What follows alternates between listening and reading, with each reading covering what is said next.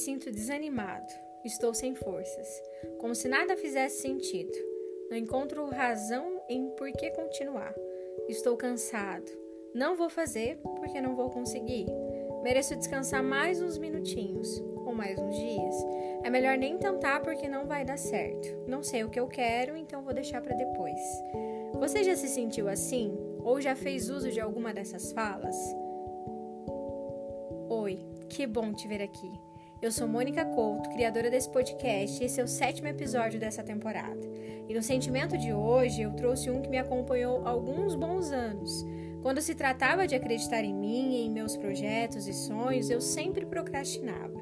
Não é à toa que eu tô com 28 anos e a ideia do aos 20 e tantos existe desde os 20. Oito anos esperando, procrastinando. Mas a questão é, meu amigo ouvinte, por que nós procrastinamos? Por que nos sentimos desanimados?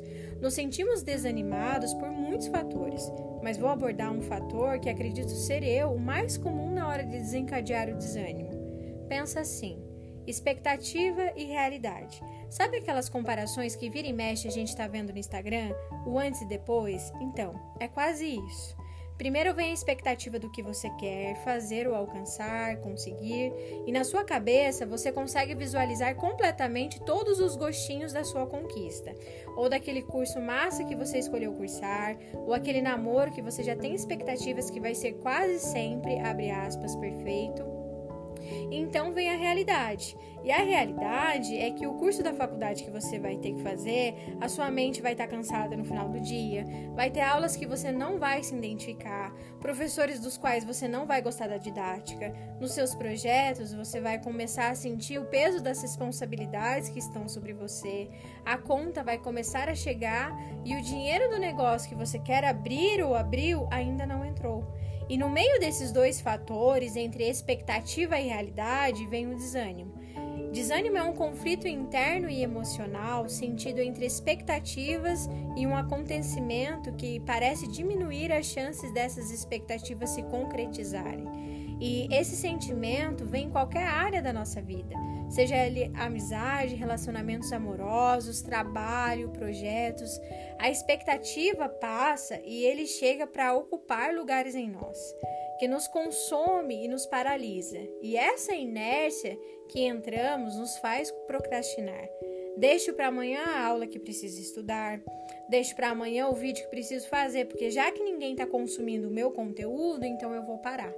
Deixo para amanhã aquela ligação pro boy ou pra mina que eu gosto, porque ela não foi como eu esperava no jantar da semana passada. Deixo para amanhã a academia, porque alcançar meus objetivos vai demorar muito mesmo. Deixo para amanhã o curso que quero fazer, porque afinal, ele demora cinco anos, né? Tem uma frase que mexe muito comigo. Se você começar um curso que demora cinco anos para acabar, você cursando ou não, os cinco anos vão se passar. E tudo isso aqui é natural do ser humano. Ao encarar um novo caminho pela frente, é impossível não querer enxergar o fim dele. O pódio, os aplausos e todo o glamour. Mas da mesma forma que meu corpo e minha mente aprendeu a procrastinar, ela tem todas as ferramentas para aprender diferente. A verdade é que nós nos enchemos de desculpas para poder procrastinar em paz. Em outras palavras, é você olhar o pódio do começo do caminho. A expectativa que você tem de chegar lá é alta, mas o caminho e o percurso vai exigir trabalho, esforço, dedicação e muito contratempo. E é aí que você vai ficando desanimado. Não porque tá olhando para a direção errada, tem que olhar para o pódio mesmo. O que está errado é o ponto de vista que você olha para o que você quer. Qual é o ponto de vista certo então? Perceba que quando não olhamos para o pódio como um caminho e sim como chegada, as nossas expectativas se frustram. Perco a motivação inicial porque vinculei a minha motivação ao fim. E nossa motivação precisa ser interna e não momentânea. O que te faz querer algo, alguém ou qualquer coisa que seja precisa ser contínuo, não só por um momento. Porque é óbvio que quando o primeiro obstáculo acontecer, a motivação vai embora com a mesma velocidade que chegou. E junto dela chega o desânimo, e você procrastina se, se sentindo perdido. Entenda que o pódio não é um presente que vem como surpresa, e sim uma recompensa pelo trabalho que você exerceu. Como melhorar então essa procrastinação? Se questione, tenha clareza sobre os seus desejos sobre os seus sentimentos. Por que que você está desanimado? Com o que que você se frustrou? Com os obstáculos do caminho, com a dificuldade de se chegar aonde espera, seja qual for o motivo do seu desânimo, o questione, coloque-o contra a parede e entenda por que ele está aí.